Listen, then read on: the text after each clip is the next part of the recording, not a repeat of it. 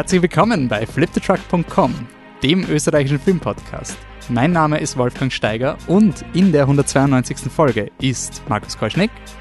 Hallo. Und wir reden über das Slash Film Festival, Killerpuppen und Queer Horror mit einem Programm, das spannt sich über Chucky, die Serie, Nightmare on Street 2, Freddy's Revenge, Sleepaway Camp und zum Abschluss Piggy. Also, fangen wir an.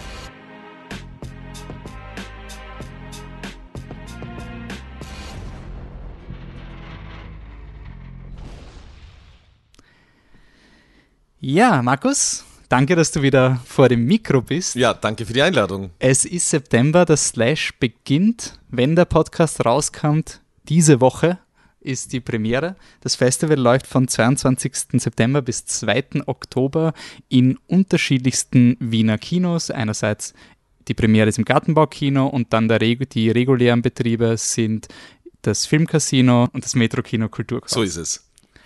Passt. Ähm, bevor wir uns in das Chucky-Special äh, kurz stürzen, ähm, wollen wir mal kurz über Slash reden. Also was, ähm, was ist das Slash?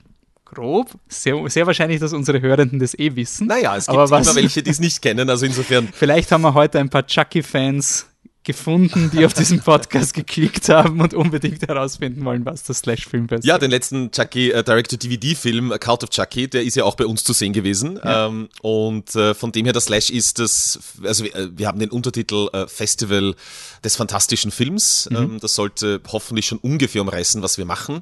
Das heißt, wir kümmern uns um äh, den fantastischen Film anhand von Genres wie Horror, Thriller, Science Fiction, Fantasy oder generell weirdem Scheiß, kann man sagen. Verhaltensauffälliges Kino, so kann man es umreißen. Uh, unser Programm besteht aus gerüttelten 50 österreichischen Uraufführungen, also Filme, neun Filmen, die wir zum ersten Mal hier zeigen und einem retrospektiven Programm, also quasi mit, mit Klassikern. Mhm. So kann man das Slash, glaube ich, ungefähr umreißen, ganz knapp. Und ihr habt auch, also gibt es ja auch auf eurer Website äh, eine, eine Hasenfußsparte, also für ja. alle Leute, die vielleicht noch nicht so ähm, quasi den Kontakt zum, zum extremen Horror oder sowas haben, gibt es quasi richtig, auch Programmschienen für die, für die Hasenfuß. Ja, also wir verstehen uns als sehr diverses Festival, also jetzt nicht nur von den Zugängen zum Genre Kino, also da ist von Avantgarde bis hin zum Blockbuster bis hin zum Schundler wirklich mhm. alles dabei, da wollen wir auch gar keine Unterscheidung treffen, sondern eben auch von, ich sage jetzt mal, der Räudigkeit, ja, also der Filme, also da ist von Familie familienfreundlichen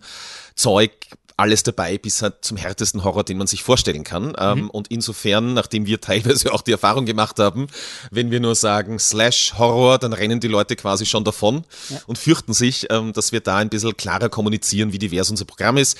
Deswegen gibt es eben auf unserer Homepage slashfilmfestival.com eine Hasenfuß-Liste, die ich selber zusammengestellt habe. Hast du da schon mal Feedback gekriegt, wie, wie, wie hasenfußig diese Liste ist? Ich bekomme generell viel Feedback. Ich glaube, ganz dezidiert zur Hasenfuß Hasenfußliste nicht, aber wenn uns da jetzt jemand zuhört, der oder die ja, sich dann entschließt, die Hasenfußliste abzuarbeiten, ich glaube, ich bin erkennbar, stehe meistens am Festival herum mit einem Spritzer in der Hand. Ähm, ich äh, bin sehr neugierig äh, äh, darauf, äh, was ihr dann davon haltet und ob das gut ausgewählt war oder ob ich euch reingelegt habe. Aber nein, so böse bin ich natürlich nicht. Nicht immer. Und der Aufhänger für diesen Podcast ähm, war einerseits die Killerpuppe Chucky, aber auch ähm, ein gewisses äh, Queer Cinema, habe hab ich mal so ähm, ja. vorgefühlt, ob es möglich ist. Und das ist auch lustigerweise, als hätten wir es plant, äh, bei euch auch eine Retrospektive dieses Jahr. Das ist richtig. Also wir haben die Retrospektive schon für 2020 äh, geplant gehabt. Äh, mhm. wir hatten 2019 eine Retrospektive zu äh, Horrorregisseurinnen. Mhm.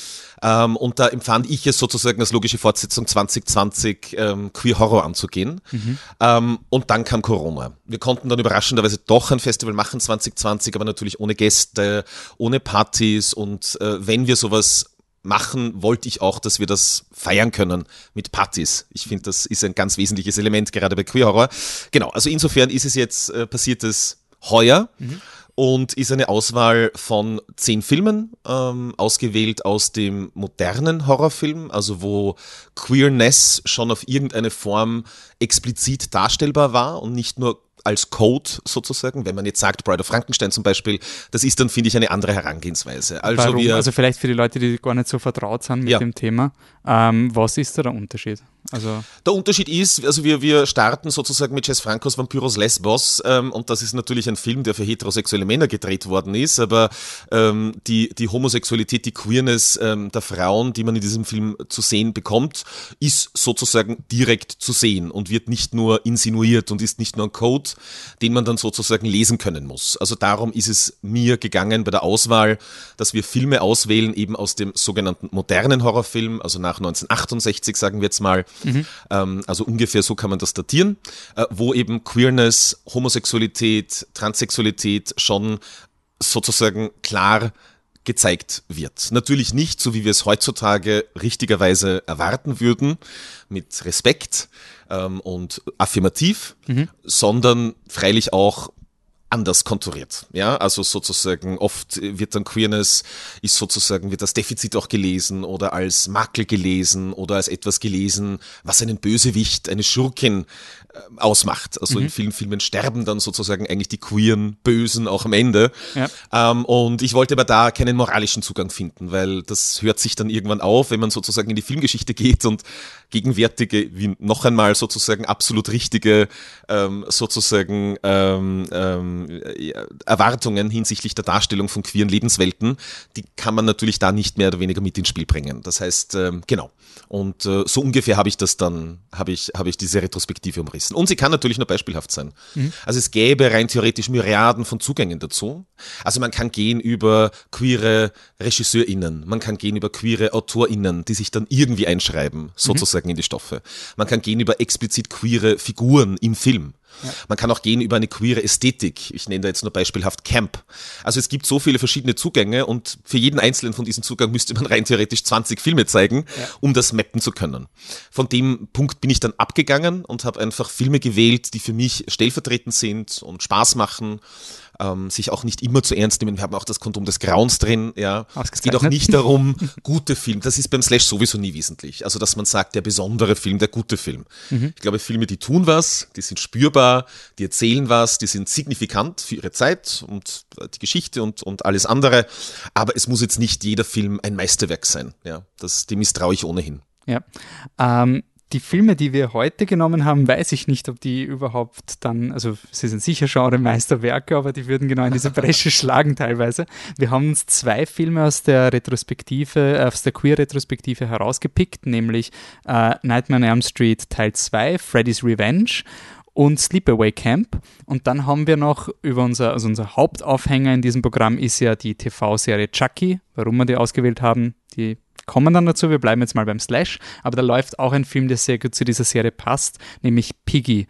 Ähm, und für diese drei Filme, die werden wir jetzt im Podcast behandeln, die werden wir auch kontrastieren mit unserem Hauptfilm, so wie wir das immer machen im Podcast-Programm. Wenn und jetzt hier eine Spoiler-Warning, wenn ihr da wirklich affin seid und sagt, na, ich, ich will das quasi am Slash erleben und erst im Nachhinein hören, was die Gedanken sind, dann Full Spoiler-Warning jetzt. Wir spoilern quasi diese drei Filme komplett.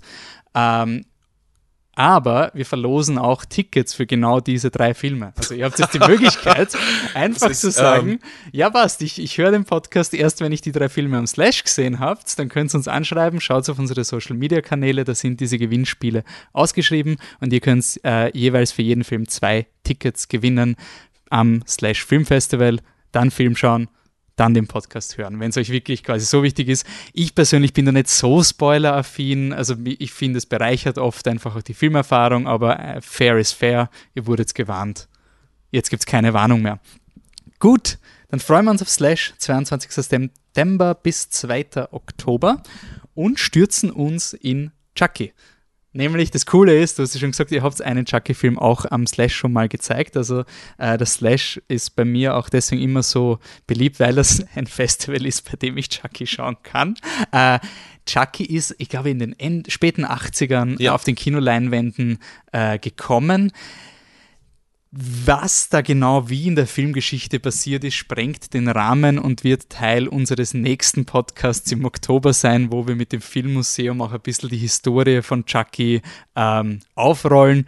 Für euch als neue Hörende vielleicht einfach ist eine Killerpuppe, die wird gesprochen von einem Charakterschauspieler, ähm, nämlich Brad Dourif. Die mainstreamigste Referenz ist wahrscheinlich Grimmer Schlangenzunge aus der Herr der Ringe, also der mit den bösen schwarzen Haaren, der halt ganz weiß und böse redet. Und ich habe das damals eben nicht gewusst, dass der auch Chucky spricht. Äh, und habe mir damals irgendwie gedacht, so wie ich das gelesen habe, ah, ein Herr der Ringe-Schauspieler spielt auch in Chucky mit, oh, er ist ja nur der Voice-Actor.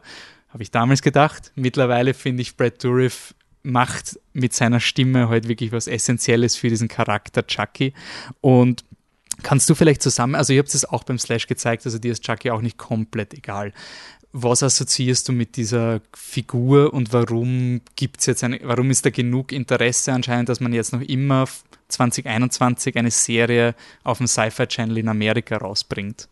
Ich kenne die Reihe, seitdem ich äh, jugendlicher Horrorfan war. Habe äh, Teil 1, Teil 2, Teil 3 jedenfalls gesehen, wie ich irgendwie ein Jugendlicher war. Auf Videokassette sehr wahrscheinlich. Auch alle späteren Teile gesehen. Ähm, und ich denke einfach, dass äh, die Idee von Chucky. Also es geht ja sozusagen, die, die Filme haben sich ja auch entwickelt, äh, die, die, die Erzählungen, der Mythos dahinter hat sich entwickelt. Ähm, also es geht mittlerweile vorwiegend um Chucky. Die anderen Figuren spielen natürlich eine Rolle, aber Chucky ist ein sehr, sehr variabel einsetzbares Tool, das ähm, etwas Böses markiert, etwas lustvoll Böses markiert. Damit schließt er sich ja wunderbar auch an an so eine fast Drag Queen-artige Horrorfigur wie Freddy Krueger ähm, mit seinen One-Linern und mit seinen Punchlines. Er schließt sich, also Chucky gerade auch, wenn man von dem Horror des Kleinen redet, also kann man auch darüber reden, dass zum Beispiel die Gremlins, die Mitte der 80er Jahre ja extrem erfolgreich geworden sind, so kleine Kreaturen, die mehr oder weniger das triebhaft Böse ausdrücken, drücken, das wir alle verdrängen. Und dementsprechend mhm. ist natürlich Chucky einfach als Figur, die all das ausdrückt, sehr variabel in sehr vielen verschiedenen Stellungen, möchte ich sagen, einsetzbar. Und das zeigt ja auch die Filmreihe, über die wir jetzt nicht eingehend sprechen wollen, aber die sind ja auch sehr divers, von ganz authentisch sozusagen als Grusel-Horrorfilm konzipierten Reißern, mhm. halt hin zu, ja, komplett doppelbödigen Meta, Meta, Genderqueer Varianten, mhm. ähm, wie in Seed of Chucky dann zum Beispiel. Und ähm, ich finde, die neue Serie vereint beides. Also es ist auch eine eine Rückschau, ein bisschen eine Selbstbespiegelung in dem Sinn, dass jetzt auch mehr oder weniger cross über alle, alle Filme dann teilweise die Figuren sozusagen wieder eingeschleppt das werden. Ist quasi das Avengers von Chucky. Ja, sozusagen. Also ich finde etwas weniger cluttered, sondern irgendwie intelligenter gemacht. Und gleichzeitig, was ich an der Serie wirklich toll finde, ich habe sie erst kürzlich gesehen. Ähm, Dankeschön sozusagen, dass du mir sie insisten, dass du sie schaust. Ja, nein, also das war gar nicht das. Ja, es, es gab es tatsächlich lustigerweise legal nirgendwo zu streamen und du hast mir dann die Blu-ray geborgt. Ähm, und ich, ich ja. glaube, die einzige legale Streaming-Version wäre so ein Sky-Monats-Abo. Und eben, das, das wollte, darauf wollte ich noch hinaus. Also, was ich so spannend fand an der Chucky-Serie, die ersten vier Folgen, die ich jetzt mittlerweile gesehen habe, wo die Hauptfigur, diese jugendliche Hauptfigur, sozusagen etwas korrumpiert wird, nicht? Also mhm. von Chucky. Also das also, Setup ist der, der Hauptdarsteller Jake, äh, gespielt äh, von Zachary Arthur, ist, glaube ich, als der Schauspieler, ähm, ist ein äh, Teenager, der sich eigentlich als Künstler versuchen will. Man braucht natürlich eine Rechtfertigung, warum er mit einer Killerpuppe in Kontakt kommt. Das heißt, er sammelt einfach Puppenbauteile und ähm, versucht dann eine Skulptur daraus zu bauen. Und eine dieser Puppen ist eben die besagte Killerpuppe Chucky. Und was jetzt sehr spannend ist, ist, dass Chucky ähm, in vielen der Filmen ist es eigentlich immer ein Mystery, also dass die Hauptdarsteller nicht wissen, die Puppe lebt und dann passieren halt komische Unfälle und, und langsam kommen die Hauptdarsteller drauf und oh mein Gott, die Puppe lebt, das ist alles ganz, ganz gruselig. Und die Serie macht was, was ich nicht erwartet hätte, nämlich sie macht es ganz, ganz straight gleich am Anfang. Die Puppe offenbart sich Jake.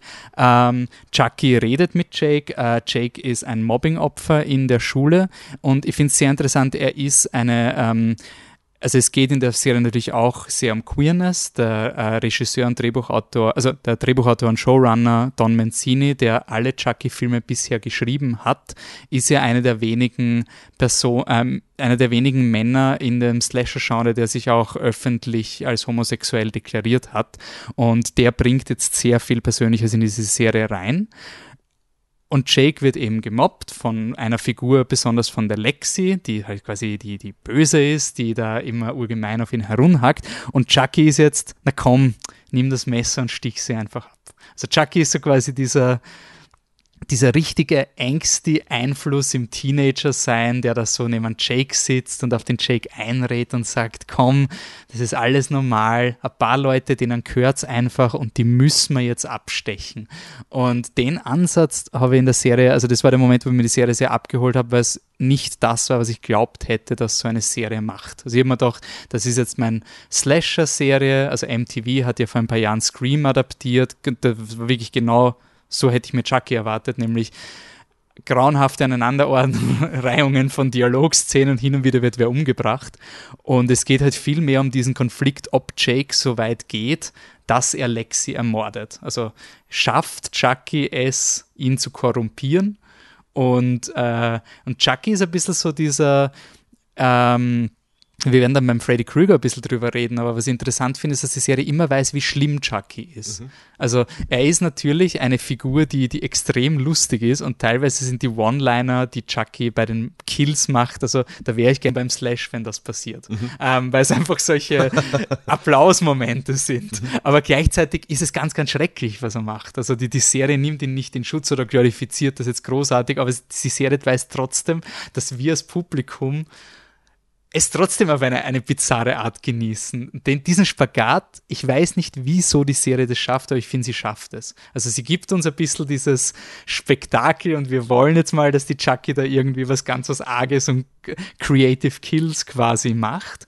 Und gleichzeitig ist sie sich aber immer bewusst, dass Chucky ein Täter ist und ein ganz, ganz schreckliches Etwas. Also ja. der, der ist nicht gut.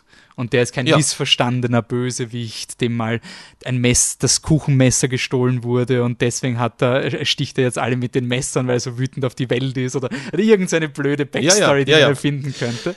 Genau, aber gleichzeitig äh, kann man da, finde ich, schon sagen, also was die Serie da tut, und da war ich auch, da ging es mir, glaube ich, genau wie dir. Also die erste Folge fand ich nice und so weiter, aber ich glaube, in der dritten Folge wird das dann so ganz explizit, wie Jake von Chucky korrumpiert wird, dritte mhm. oder vierte oder irgendwie so in die Richtung auf jeden Fall. Und da gibt es dann die Szene, wo er so wo er, wo er Lexi, die, die, die joggen geht durch ein verlassenes Waldstück. Ja verfolgt mit einem richtig großen Messer, Messer und ihr richtig auflauert.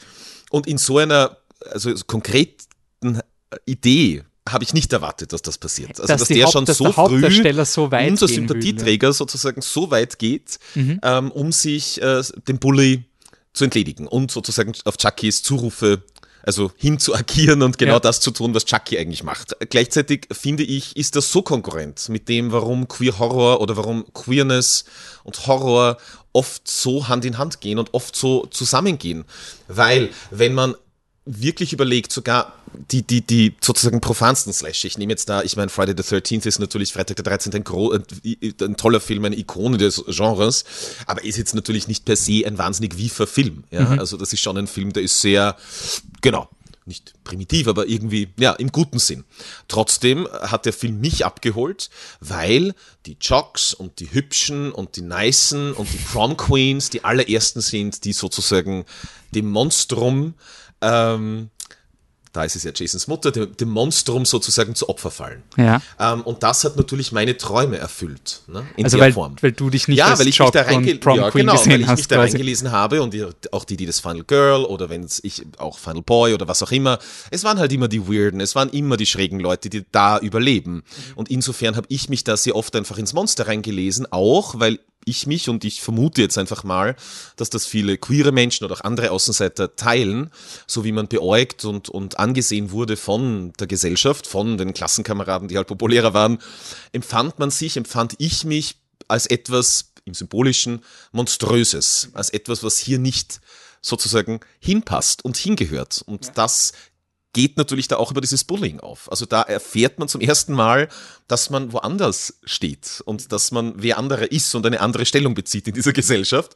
Und von dem her finde ich, ist da auch Chucky und wie Don Mancini ähm, das auch geschrieben hat, äh, die Serie geschrieben hat, sehr konkurrent mit dem, wie Queer Horror generell gelesen wird. Ja. Ich finde also ich finde, diese Serie ist so der, ähm, also das, das Musterbeispiel für wie, wie Wokismus im Mainstream-Entertainment gut gemacht werden kann, weil wenn du einfach man hat zum Beispiel eine Figur, die als, also es gibt ein, ein Haus, wo der, wo der Mayor wohnt. Und es ist dann am Anfang nicht ganz klar, wer von dem Ehepaar der Mayor ist. Also die, der Menzini spielt sich doch auch, auch sehr mit den Erwartungen und er framet Figuren auf gewisse Art sehr, sehr breitpinselig und gibt ihnen dann aber eine Textur und besonders dann die Figur der, der Bürgermeisterin, äh, die wird dann im, im Rahmen der Serie immer schrecklicher und sie ist eine furchtbare Mutter. Und wäre sie die einzige Frau, würde man sagen, das ist einfach wieder so klassisch, ah, die Frau kann Karriere und, und Mutter nicht vereinen. Aber weil die Serie so viele Figuren hat, ist es voll okay, dass es eine Frau gibt, die einfach sagt, ich kann Job und, und Kind nicht vereinen, weil du hast andere weibliche, also es ist nicht dieses Tokenism-Debatte, sondern mhm.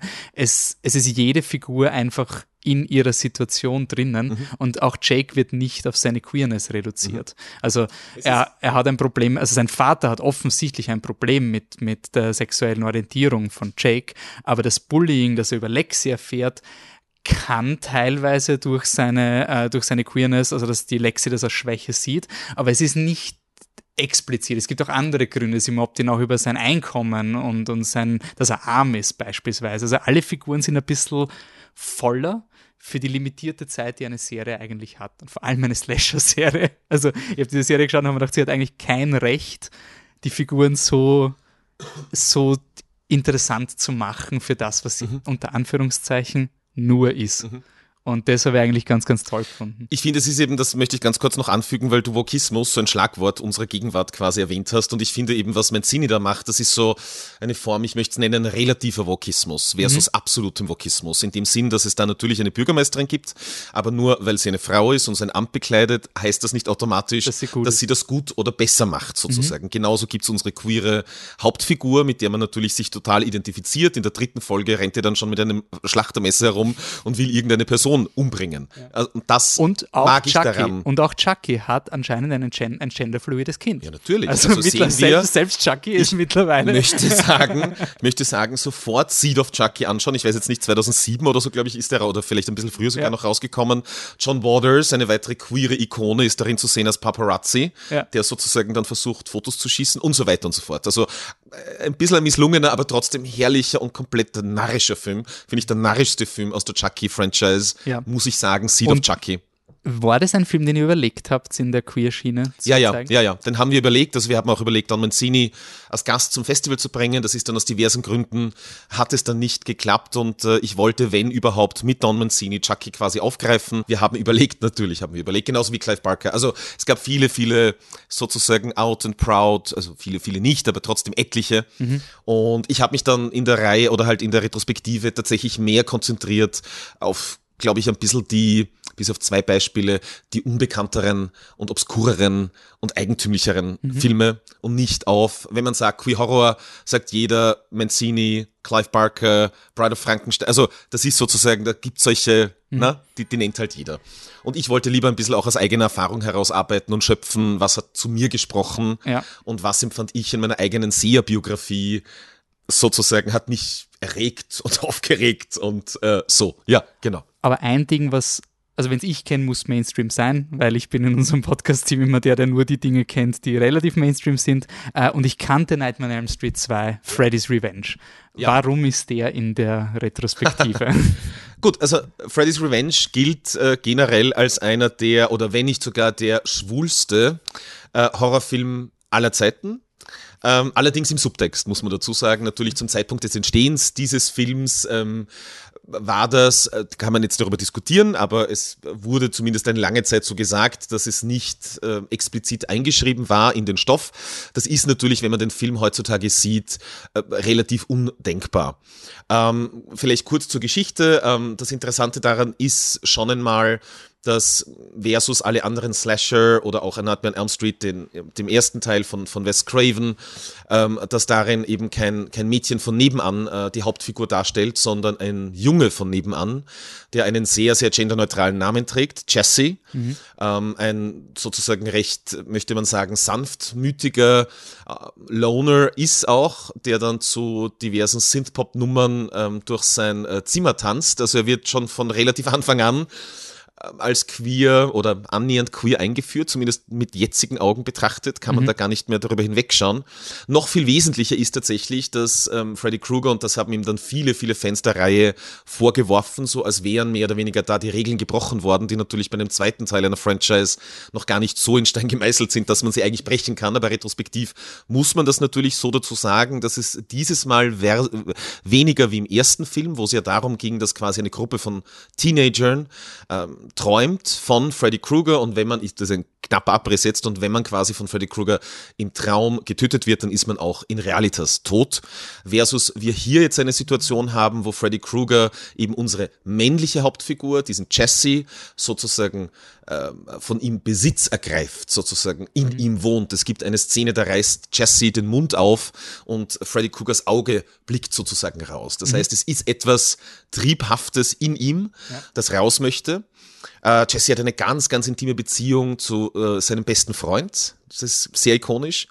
Äh, es gibt eine Sequenz in einer schwulen Bar, die noch ikonischer ist. Ähm, und es gibt auch eine, eine Sequenz, Duschsequenz. eine Duschsequenz, die auch sehr ikonisch ist. Das alles zusammengenommen ergibt tatsächlich eine enorm sinnstiftende, queere Erzählung, die aber halt nur im Unterboden mitgeschleppt wird, äh, dauernd. Es war allerdings oder ist so, dass dann ähm, die Macher, auch die Produzenten, die Darsteller, im Nachhinein, also ich meine ab 2010 circa schon gesagt haben, es gab schon, also Leute wussten schon, dass das sozusagen queer ist, mhm. ähm, aber ganz, ganz lange wurde das quasi aus der Diskussion ähm, draußen gehalten, ja. Mhm. Nein, es ist spannend, weil ähm, es ist ein Film, der eigentlich so quasi, ja, es ist, es, es ist nicht wirklich gut im Sinne von, wenn man den ersten, also da, man hat jetzt diesen Nightmare on Elm Street 1, boah, das ist quasi dieser Film. Und der zweite ist halt ein bisschen all over the place und trotzdem ist es egal, ob dieser Film gut oder schlecht ist, weil er irgendwie einfach aufgrund der Tatsache, dass er etwas angesprochen hat, was er kein anderer Film mhm. beantwortet hat oder irgendwie angesprochen hat, seine Existenzberechtigung hat. Also man hat da irgendwie bewusst oder unbewusst, das können sich jetzt die Leute, die jetzt im Retrospektive die Geschichte schreiben, äh, überlegen, äh, einfach Dinge vorbeigeschmuggelt, die damals moralisch so ganz, ganz eklatant, also quasi nicht, dass, äh, dass Repräsentation jetzt schon beendet ist, aber es gibt die Doku, die heißt äh, Scream-Queen, My Nightmare on Elm Street, wo es auch im Kontext gesetzt wird, also für ein modernes Publikum, wie sehr sich jeder äh, versteckt hat, sobald man irgendwie mit Queerness in Verbindung gebracht wurde im öffentlichen Diskurs. Also die Drehbuchautoren, Regisseure haben sofort gesagt, na, na, na, das war, das waren nicht wir, das waren nicht wir. Also da gab es Pressestatements mit, ich habe das nicht gemacht, ich habe den Film ganz normal geschrieben, geschrieben, der Schauspieler hat den schwul gemacht und so. Also man hat sich da wirklich äh, zu dieser Zeit Vollgas abgeputzt. Und gleichzeitig Hast du diesen Film im Kino gesehen damals oder wie hast du zu dem? Nein, nein, nein so nein. alt bin ich noch nicht. Ähm, ich glaube, der Film ist 1985. Oh, ähm, okay. Glaube ich, oder? Ist das richtig? 1985? Ja, 85. 85, genau. Ähm, äh, erschienen, da war ich vier Jahre alt. Nein, ich habe den dann sicher auf Videokassette gesehen und mochte den.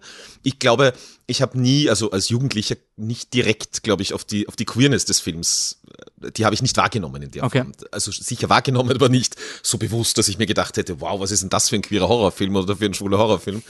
Ich mochte den deswegen auch immer, weil ich den sehr finster fand. Vielleicht mhm. eben gerade auch, weil es im Unterboden um äh, Sexualität geht, um Psychosexualität geht, weil man da merkt sozusagen, da wird etwas erzählt wirklich über Teenage-Angst auf einer anderen Ebene wie bei Craven im Original. Mhm. Schon auch natürlich, aber da hat es fast mythische Dimensionen, äh, während es hier sehr, sehr stark in die Körper, auf, an den Körper rückgebunden wird. Ja. Und das war, ist ein ganz anderer Zugang sozusagen. Und das hat mir, glaube ich, sehr gefallen. Und ich finde den wirklich vielleicht sogar neben New Nightmare den, ähm, den unheimlichsten, ähm, mhm. den unheimlichsten Nightmare-Film. Ähm, und auch den am wenigsten lächerlichen Nightmare-Film. Am ersten am Original, den ich liebe ohne Ende, aber da gibt's äh, zum Beispiel diese eine Szene, wo Freddy Krueger dann mehr oder weniger mit seinen meterlangen Armen ja. ähm, sozusagen die eine Figur verfolgt und man sieht einfach komplett, wie goofy das ist, dass da drin irgendwelche Holzstecken stecken und das war halt not well done. Das ist mir komplett wurscht, ja. Aber ich fliege dann immer wieder raus und versus finde ich die Effektarbeit ähm, in, in, in Nightmare 2 mhm. Ähm, hat mich immer deutlich mehr abgeholt. Ich finde, das ist einer der sozusagen unlustigsten Freddys. Also es gibt ein paar One-Liner, ja. Aber das ist ganz weit entfernt zu der Popfigur, die, die Kruger damals geworden ist. Das hat dann eher mit dem dritten Teil und vierten Teil hat das dann so richtig Ja. begonnen. Bei, also Nightmare on Elm Street finde ich auch ein sehr interessanter Franchise, weil selbst die schlechtesten Nightmare on Elm Street Filme haben so interessante Effektszenen oder irgendwas. Absolut, Also irgendwas gibt es immer, egal wie grottig der Film ist, da ist immer technisch irgendwas, was sich irgendjemand bemüht hat und man sich denkt, ah okay, ja, all over the place, aber die ein, zwei Sequenzen sind, also das Auge war ja damals auch, was du vorher beschrieben hast, auch relativ schwierig auch zu machen von der Mhm. äh, Puppen, ich glaube es war eine Puppe vom Schauspieler, Ja, oder? Also ja. so eine animatronische Lippen. Genau, Äh, genau. Und ja, also ich, ich finde den Film, ich bin wirklich neugierig, ihn nochmal zu sehen. Ich habe den vor langem mal geschaut. Ähm, bin wirklich neugierig, wie der dann im Kino auch wirkt. Ich finde auch, wenn man jetzt die, die Parallele zu Chucky schlägt, so, so ein Chucky und Freddy sind ein bisschen das Gegenteil finde, also wenn man jetzt die Serie nimmt, was ich vorher gemeint habe, ich finde, bei Freddy hat man irgendwann vergessen, dass er ein Täter ist. Also da hat man wirklich irgendwann einfach zelebriert, Ja, dass ja. er cool ist. Ja. Also, welcome to Primetime, bitch! Und solche Sachen. Also er ist quasi eine, eine, eine Pop-Icon, die Chucky natürlich auch ist. Also Chucky hat dann seine Satirewelle in den, in den frühen 2000, also in den späten 90ern bekommen mit Bride of Chucky und sowas. Ähm, aber ich finde es jetzt interessant, dass ähm, bei Freddy haben sie es ja auch versucht mit einem Remake. Das hat andere Gründe, warum es nicht gut ist. Aber diesen Spagat zu schaffen mit, wir nehmen den Mörder jetzt wieder als Mörder ernst, aber gleichzeitig erwartet sich das Publikum halt die One-Liner und sowas. Das ist bei Freddy mittlerweile extrem schwer. Also, dass, dass, dass beides funktioniert. Ich, ich bin bei Mancini da überrascht, dass er es bei Chucky irgendwie geschafft hat. Also, dass man es einerseits feiert, man Chucky mit den kreativen Kills und gleichzeitig Voll, ist man voll. total schockiert, dass er eine Katze umbringt. Also, Voll. es ist wieder auch in der Serie irgendwie so, man sieht es nicht, aber Chucky bringt eine Katze um in der ersten Folge und es ist eigentlich ziemlich arg von, von was Klar, da ja, ja, eingeführt. absolut. Ich gebe dir total recht. Und ich finde auch zum Beispiel, dass, äh, dass Kruger und Chucky viel mehr miteinander zu tun haben, als jetzt zum Beispiel Chucky mit, mit, äh, mit Voorhees oder mit Michael Myers. Definitiv. Also ich finde äh, ähm, Myers und Voorhees, also aus Freitag der 13. respektive Halloween. sind Figuren versus Freddy und Chucky sind Charaktere. Die haben eine Geschichte. Ja. Die erzählen sozusagen eine Geschichte. Sie sind, sie eignen sich irgendwie sogar noch als Identifikationsfiguren. Also man kann sogar sagen, man hält zu ihnen. Sie sind nicht nur eine Idee äh, einer Ur- und Naturgewalt, die halt stoisch dem Auftrag sozusagen nachgeht, sondern sie spielen. Sie haben etwas lustvoll Böses, wie ich eingangs schon erwähnt habe. Und ähm, ja, das hat mich immer, wiewohl ich die andere Variante auch sehr schätze, hat mich immer fast mehr angezogen. Also Es, ähm, es sind auch die beiden Figuren, die extrem mit ihren Schauspielern verbunden sind. Ja, Also äh, ja. Freddy Krueger ist mit Robert England und Chucky mit Brad Dourif. Es sind einfach extrem schwer zu entkoppeln. Das war für mich auch so dieser Reality-Check, wo ich gelesen habe, Brad Dourif war natürlich in Quarantäne und hat seine Szenen alleine aufgenommen und sagen, ah ja, der ist ja alt. Also der konnte bei Covid, das war jetzt nicht so selbstverständlich, dass der Brad Dourif einfach mal on set ist oder sowas, wenn die 2020 diese Serie drehen Ja, oder ja. sowas, sondern ähm, den gibt schon länger. Ja. Sie haben es ja versucht mit Mark Hamill im, im Remake, das war ein bisschen so die, die einzige Möglichkeit, wer könnte Chucky ersetzen. Okay, Mark Hamill, da kann sich niemand beschweren quasi, das war marketingtechnisch gut gelöst. Aber Robert England ist es auch sehr, also sie haben es versucht mit Jackie Earl Haley, aber funktioniert, also da, da ist es leicht, einen Jason zu ersetzen oder Natürlich. einen Michael Also- Myers, weil die haben ruhig, böse, eine gut, gute Kameraperson und gutes Make-up ist für die sehr, sehr wichtig. Man hat sogar bei, bei Nightmare 2, weil wir gerade auch darüber geredet haben, hat man probiert, äh, Robert England ähm, zu ersetzen. Also man hat schon gedreht gehabt mit, mit einem ähm, Stand-in, also keinem Schauspieler, keinem, äh, also Robert England, eben der Darsteller von Freddy Krueger, eigentlich in allen Filmen bis auf das Remake, ist ja ein wirklich ein klassisch äh, geschulter Schauspieler. Ja. Ein physischer Schauspieler auch, der natürlich diese Figur gut darstellen kann. Und man hat dann mit einem Stuntman, glaube ich, oder mit einem recht wuchtigen Menschen ähm, sozusagen versucht zu drehen, aus Kostengründen und auch aus anderen Gründen und hat dann ganz schnell gemerkt bei Nightmare 2, das geht nicht, hat das Material verworfen und hat sofort Robert England äh, wieder ans Set geholt und hat gesagt, du musst das machen, weil, genau, it doesn't work. Okay. Dann, äh, Nightmare on Elm Street 2, wie gesagt, läuft in der Queer-Retrospektive und ihr könnt die Karten bei uns bekommen. Also hier nochmal eine Aufforderung. Dann gehen wir wieder zurück zu Chucky und äh, springen zum zweiten ähm, Film in der Retrospektive, den wir featuren, nämlich Sleepaway Camp, ähm, wo es auch natürlich Parallelen gibt. Ähm, wieso ist dieser Film in der Queer-Retrospektive?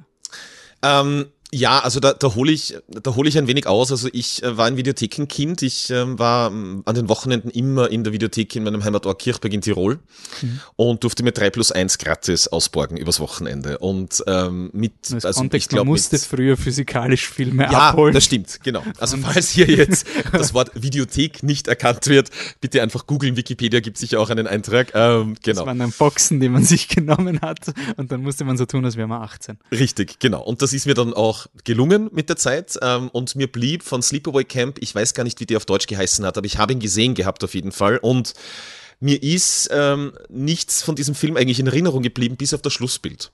Und das habe ich aber mitgenommen über Jahre hinweg und wusste irgendwann, also das tauchte immer mal wieder auf. Ich konnte es aber keinem Film mehr zuordnen. Ich wusste auch nicht, aus welchem Film das ist. Vielleicht kennt das wer da draußen auch. Also einfach, wenn man so ein Bild mitschleppt ähm, und ich habe ganz lange probiert herauszufinden, ähm, was das sein könnte, was das mhm. für ein Bild, aus was für einem Film das sein könnte und war dann schon in Wien, bin dann nach Wien gezogen und habe damals über eine britische Seite, die hieß play.com, glaube ich, mhm. äh, wo man DVDs bestellen konnte, die halt bei uns nicht verfügbar waren, also eben für den britischen Markt herausgebrachte DVDs. Ja, und da gab es ein, ein, ein ähm, Triple Feature, Sleepaway Camp 1 bis 3. Ähm, und ich habe so diesen Klappentext gelesen und dann kam schon so ein leichtes Kribbeln in mir auf und ich dachte mir, könnte das der Film sein, nachdem ich schon fast eine Dekade suche? Habe mir das bestellt, dann hat es natürlich zwei Wochen gedauert, bis das da war. Und dann habe ich mir angeschaut und natürlich, es war dann, also je länger der Film ging, desto mehr wusste ich dann, ah, das kommt mir bekannt vor, das habe ich schon mal gesehen, das weckt eine Erinnerung. Mhm. Und dann natürlich, und wenn man den Film jetzt gesehen hat, mit dieser epochalen, mit diesem epochalen Freeze-Frame, Schlussbild, mhm. mit dem der Film endet, das hat dann sozusagen das eingelöst. Und erst dann habe ich natürlich gesehen und auch darüber nachgedacht, ähm, dass dieser Film natürlich sich mit Queerness beschäftigt, mhm. sogar mit, mit Queerness, ähm, die sozusagen in Richtung ähm, Trans Sexualität geht, Transgenderism geht, ähm, allerdings auf einer wie man dann lernt, also du hast das Wolfi eh schon dazu gesagt, das ist jetzt Spoiler, höchste Spoiler, Spoiler Territory. Die letzten genau. drei Sekunden. Höchstes, höchste Spoiler Territory. Ähm, und es ist auch wirklich so, dass wenn man das weiß, ich glaube, der Film funktioniert immer noch, aber dieser Schock am Ende, der sitzt schon enorm, finde ich. Mhm. Auch nach wie vor. Ich glaube, du hast ihn erst kürzlich gesehen, Wolfi. Ja, ich habe ihn für den Podcast. Du hast mir dann, glaube ich, gesagt, äh, auch für dich war das Ende zumindest genau, irgendwie aber ein. Ich wusste schon, was das Ende ist. Also es ist ah, okay. ein, es ist ein, ich glaube, wir haben nämlich vor, also 2020 haben wir über den Film geredet. Mhm, ähm, mhm. und es geht da um so ein, ein, ein, Sommercamp und da passieren halt merkwürdige Unfälle und ähm, so, also es, es ist offensichtlich Mord fürs Publikum, aber es schaut halt immer so aus, als wäre das eine Verkettung von unglücklichen Bienenstöcken, die halt zufälligerweise sich ins Klo fährt haben und dann ist halt leider die Tür zu gewesen. Und es stellt sich dann heraus, dass ähm, die Hauptdarstellerin, da ist es die Felissa Rose, Genau, Felissa ähm, Rose, ja die äh, sehr, sehr still ist und auch immer gemobbt wird, dass sie hinter dieser Mordserie steckt. Es wird eigentlich ihr Bruder verdächtigt, dass der dafür verantwortlich ist. Äh, und es stellt sich dann aber am Ende eben heraus, es war eben das stille Mädchen, was dauernd gemobbt wurde. Und da gab es einen Jungen, der war so ein bisschen an ihr interessiert. Und am Ende vom Film äh, geht sie mit ihm zum, äh, zum Teich. Und man sieht sie dann wieder und sie hält den abgetrennten Kopf von diesem äh, Buben im Schoß, steht dann auf, ist blutüberströmt, sie ist nackt und man sieht dann, diese Frau hat einen Penis. Aber das war dann irgendwie gar nicht das, was mir, also das ist ein sehr ikonisches Bild, aber wie sie steht und wie verkrampft sie schaut und wie der Sound dort reinfährt, also mir ist das so die Gänse, also ich habe schon gewusst, das kommt jetzt und darauf läuft der Film hinaus. Ja.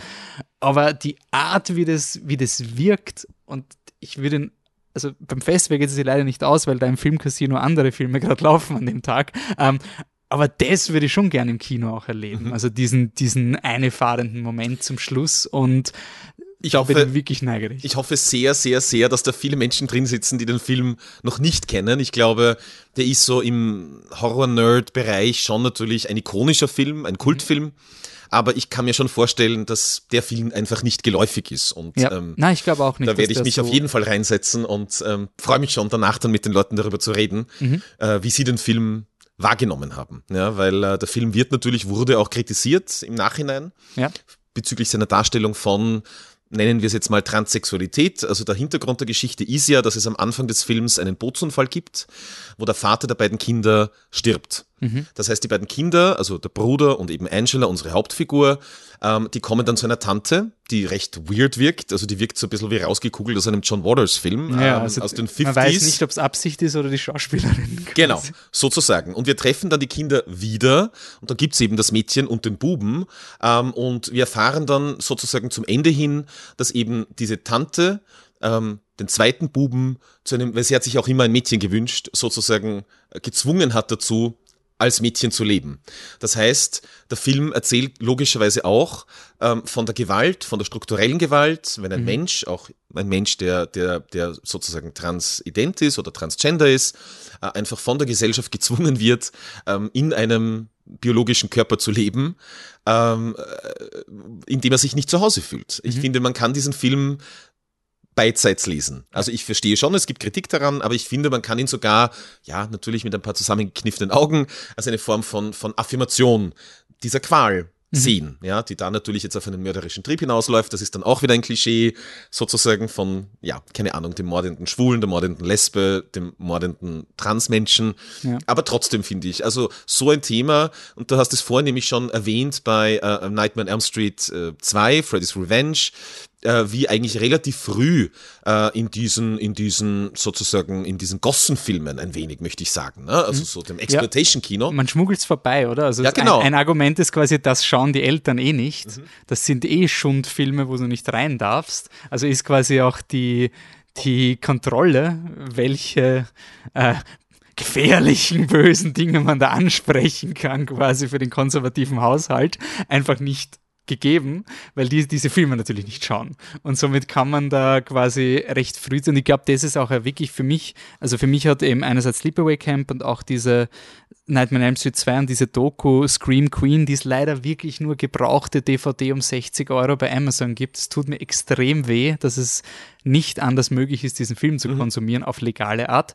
Ähm, dass man, dass die, dass diese diese, diese Story, dass man über Horror einfach schon über Dinge reden kann, über die man sich nicht reden traut in, im, im gesellschaftlich erlaubten Kontext quasi. Und da auch immer der Verweis auf einen Film, der auch im Slash gelaufen ist, Blue My Mind, der Ja. es halt irgendwie geschafft hat, über so fantastischen Film dich in, in Personen hineinzuversetzen, die ein anderes Geschlecht sind und man kann sich dann trotzdem verstehen, hey, der Körper macht komische Dinge und ich trau, was, was tue ich da gerade und, Ja. und ich habe Angst und kann mich nicht mehr mit meiner Mutter reden und solche Sachen. Also Horror ist ein fantastischer Film, kann das einfach extrem gut Ja. Dadurch, dass du, ich glaube, du hast letztes Mal den Begriff der, das Gift im Zuckerwürfel oder sowas ähm, verwendet, dass es halt einfach einfacher ist, mit diesen Dingen zu reden und gleichzeitig haben wir so eine gesellschaftliche Hintertür, über die sich die Genau. weirden Leuten mal finden können und so. Genau, absolut. Also das finde ich äh, einerseits Genre, Menschen sagen oft, das muss ja einengend sein, weil man muss sozusagen Genre-Regeln erfüllen und das ist schon richtig, man muss diese Beats erfüllen, also ein Slasher ohne, ohne Kills ist halt schlecht, das geht nicht. Aber in den zehn Minuten zwischen den Kills kannst du quasi fast machen, was du willst, Ja. solange du das einlöst. Also eigentlich meinem Empfinden nach präsentiert die Enge des Genres eigentlich dann in den Zwischenphasen maximale Freiheit und vielleicht eine größere Freiheit als andere Spielformen des Kinos. Das ist das eine und was ich jetzt an Sleepaway Camp und einem zweiten Film aus unserer Queer Horror Retro, über den wir jetzt heute nicht reden, Fear No Evil, was ich da so schön finde, das Slash amerikanischer Art oder amerikanischer Bauart ist ja de facto eine Fortführung, also der Slasher per se hat ja europäische Prä äh, Provenienz. Ähm, der ist zum ersten Mal eigentlich im italienischen Kino aufgekommen, also in das für ein Gialli aufgekommen. Ähm, es gab Filme von Mario Bava, die das äh, sozusagen aufgegriffen haben. Mhm. Ähm, und, und auch, wenn man jetzt den Giallo sozusagen mit dem behandschuhten Mörder de facto, der mit dem Messer herumschleicht und mhm. Menschen tötet, auch nicht nur eine Person, sondern mehrere Personen, dann kann man auch da sagen, geht's natürlich de facto, ist es ein Slasher ne, in der Form. Und diese Filme haben ganz stark mit psychosexuellen Elementen gearbeitet. Also da wurde ganz stark das Triebhafte, auch das, ich nenne es jetzt natürlich mit Anführungszeichen, die man jetzt nicht sehen kann, äh, aber das Perverse, das Abartige sozusagen wurde da dann oft in Stellung gebracht, mhm. mehr oder weniger, gerade auch bei den Killern, oder es wurde was unterdrückt, die repressive Sexualität ist dann hervorgebrochen und so weiter und so fort. Und wie dann der Slasher eigentlich nach Nordamerika kam, hat er äh, all das verloren, weil ich glaube, die Gesellschaft dort einfach nicht so funktioniert. Mhm. Also da ging es dann viel mehr eigentlich fast um freudianische Dinge. Also da ging es dann um die Mütter und da ging es sozusagen um, ne, also solche Dinge. Aber die Sexualität wurde da ganz stark äh, eigentlich, eigentlich reduziert. Mhm. Und äh, bei Sleepaway Camp ist es ganz interessant, dass das dann, ja, fast durch die Hintertür, wie du vorhin schon sagst, wieder reinkommt. Und ich glaube auch deswegen wirkt dieser, dieser Slasher so stark. Also einen Slasher amerikanischer Bauart aus den 80ern zu finden, wo der Mörder, die Mörderin sozusagen aufgrund einer unterdrückten Sexualität mordet das ist was ganz Seltenes. Also ja. das gibt es als Motiv so gut wie überhaupt nicht. Das waren immer, man, man wurde gebullied oder man ist im See, whatever. Ja, so in die Richtung. Irgendwer hat nicht auf mich aufgepasst, man wurde verbrannt, irgendwie sowas in die Richtung und dann steht man halt wieder auf und bringt dann die Leute um. Ähm, aber dass so etwas im Hintergrund sozusagen mitschwingt, das ist was ganz Seltsames und ganz Seltenes eigentlich für das amerikanische Slasher-Kino dieser Zeit. Mhm. Aber wie ist es dann mit den, du hast es vorher erwähnt, wie ist es zu sehen mit ist natürlich alles historisch bedingt, aber mit den, äh, mit den queeren Leuten, die nicht in die Gesellschaft passen und sich deswegen quasi die, die alle umbringen und die Bösen sind. Also das könnte man im Film ja quasi mit moderner Linse natürlich, aber es könnte auch Klar. so aufgefasst werden, ja. dass, dass die, die funktionieren nicht und deswegen rächen sie sich an der Gesellschaft oder so. So ja, könnte man das ganz, ganz absurd auf die es sind, es sind auf gewisse Art und Weise, würde ich schon auch durchaus sagen, das sind einfach so, es ist ein bisschen Revenge-Porn, ne? es ist ein mhm. bisschen Revenge-Fulfillment-Fantasies, die da irgendwie abgeklopft werden. Okay. Und die deswegen, glaube ich, auch im Besonderen, jetzt nicht nur queere Menschen, aber halt generell die Außenseiter der Gesellschaft ansprechen. Ja, mhm. das, das glaube ich durchaus, dass das damit mitspielt. Ja. Und natürlich ist das jetzt, soll das jetzt keine Handlungsanleitung sein, ne? aber es ist etwas, an dem man sich erfreuen kann äh, als Fantasie. Ja. ja. Ich bin mittlerweile frage ich mich oft, gerade bei solchen Filmen, ähm, ob wir unsere Art, Geschichten zu erzählen und Themen aufzugreifen, eben verändert haben, weil wir ja auch wissen, dass wir jede Sekunde über Filme reden können und es sofort eine Interaktion gibt und es quasi viel, viel schwieriger ist, einfach mal nur irgendein, irgendwas mal zu machen und dann, dann kriegt man mal gar kein Feedback, mhm. inwiefern das aufgegriffen wird oder nicht, außer vielleicht ein paar Verkaufszahlen mhm. oder sowas, ähm, wie es halt in den, eher in den 80ern waren versus jetzt, wo du mit, mit jeder Folge, die rauskommt, mit jedem Film, den du machst, bist du quasi sofort Teil von einem Analysediskurs, ob du ob es deswegen, also ich frage mich eben gerade, wenn man jetzt Sleepaway Camp und Nightmare on Elm Street mit Chucky vergleicht, der halt mehr Layer hat. Ich glaube nicht, dass die Gesellschaft intelligenter geworden ist. Also ich glaube jetzt nicht, dass das, dass die Leute in den 80ern blöder waren, wie sie Filme gemacht haben, als jetzt. Aber trotzdem beobachte ich halt schon, wenn ich die Chucky-Serie, natürlich, die hat mehr Zeit, schon klar. Aber selbst wenn man nur ein, zwei Folgen schaut, ist da halt irgendwie sehr viel Nuancierung schon drinnen, mhm. die halt in so einem Ding wie Sleepaway Camp einfach gar nicht das Bedürfnis war. Das war halt ein ganz, also der war irgendwie sehr straight, finde ich, dieser mhm. Film, wie er erzählt wird. Und das, das hat er irgendwie durchexerziert. Mhm. Und ich frage mich, woher diese Entwicklung kommt, die ja oftmals auch mit dem Elevated Horror äh, beschrieben wird, so nach dem Motto, jetzt können wir endlich so tun, als wäre Horror gut, weil früher war es ja immer nur schlocky. Ich habe keine Antwort drauf, mir ist nur jetzt bei Sleepaway Camp sehr mm. markant eingefallen. Nein, also ich glaube, also Antwort kann ich da sozusagen jetzt irgendwie kunsthistorisch oder kulturhistorisch auch keine geben. Ich habe so ein bisschen eine Vermutung, dass ich natürlich die die, also die Rolle, die, die Genre-Kino oder im Besonderen jetzt, wenn man sagt Slasher-Kino oder Horror-Kino in einem gesamtkulturellen, gesamtgesellschaftlichen Kontext besetzt, hat sich halt verändert. Mhm. Also zu, in den 80er Jahren war der Horrorfilm natürlich sehr erfolgreich, aber ich erinnere daran, dass es Paramount extrem unangenehm war, dass Freitag der 13. so ein Erfolg war. Mhm. Weil das war eigentlich ein Film, den hat man gekauft und hat sich gedacht, den können wir rausbringen. Halloween war ein Erfolg, da werden wir ein bisschen Geld bringen.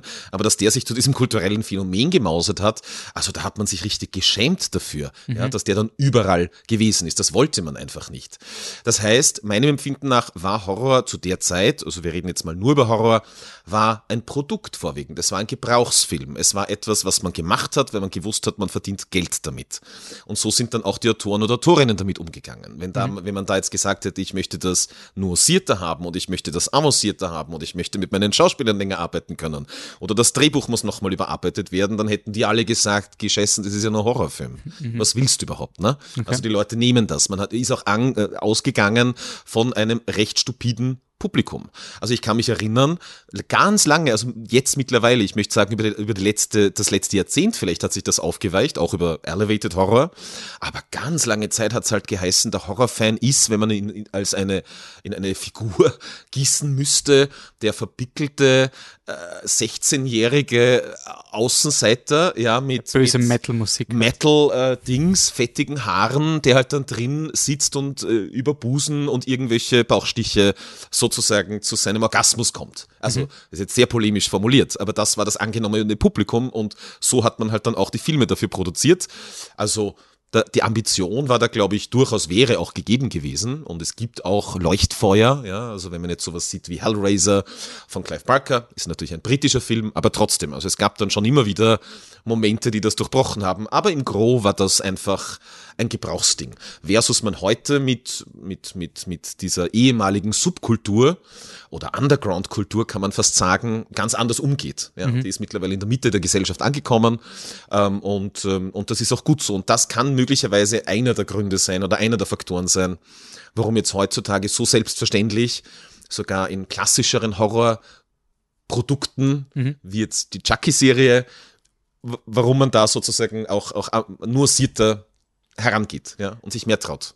Okay, also du meinst es wirklich auch, dass die Leute, die nicht nur die, also die, die Creatives, wenn man jetzt sagt Regie, Drehbuch oder so, also die wirklich ganz fundamental beim Produkt sind, dass auch mehr Leute bereit sind, abgesehen von diesen Leuten, also dass der die Cutter-Person, Schauspieler, also alle einfach ein bisschen bereit her sind, eine extra Mile zu gehen, weil es nicht nur sein, vielleicht auch, ich habe jetzt die ganze Zeit an Stranger Things gedacht, wie du das erwähnt hast, einfach nur, weil es halt ja. so groß war. Äh, habt ihr das beim Slash auch gesehen? Also von, also ihr startet seit, äh, euch gibt es seit über zehn Jahren. 13 Jahre, ja. Ähm, uh, Unglückszahl. Oder eine eigentlich uns eine also Glückszahl, Glückszahl natürlich, okay, ja. Ein schönes Jubiläum für uns. Vielleicht eröffnet sich jetzt irgendein Dämonenportal im, im Filmcasino dieses Jahr. Wir tun unser Bestes. ähm, aber habt ihr das auch gemerkt von der, äh, von der Rezeption oder von wie mit, also wie das Slash wahrgenommen wird? Wird, dass Horror in der Mitte der Gesellschaft angekommen ist? Ähm, ja, also auf einer Ebene schon. Ich meine, als Festivalleiter oder Programmleiter eines Festivals hat man natürlich immer eine größere Auswahl. Also ich konnte natürlich von Anfang an relativ steuern, wie divers ich unser Programm haben möchte.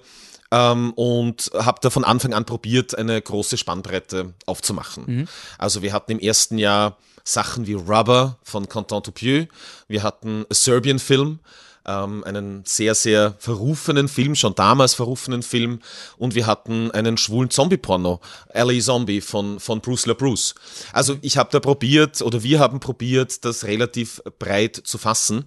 Äh, und dementsprechend glaube ich, dass, also ich glaube auch, dass man sich das Publikum äh, erarbeitet. Also mhm. wir arbeiten für unser Publikum, das hat das angenommen und so konnten wir uns dann weiterentwickeln. Ja.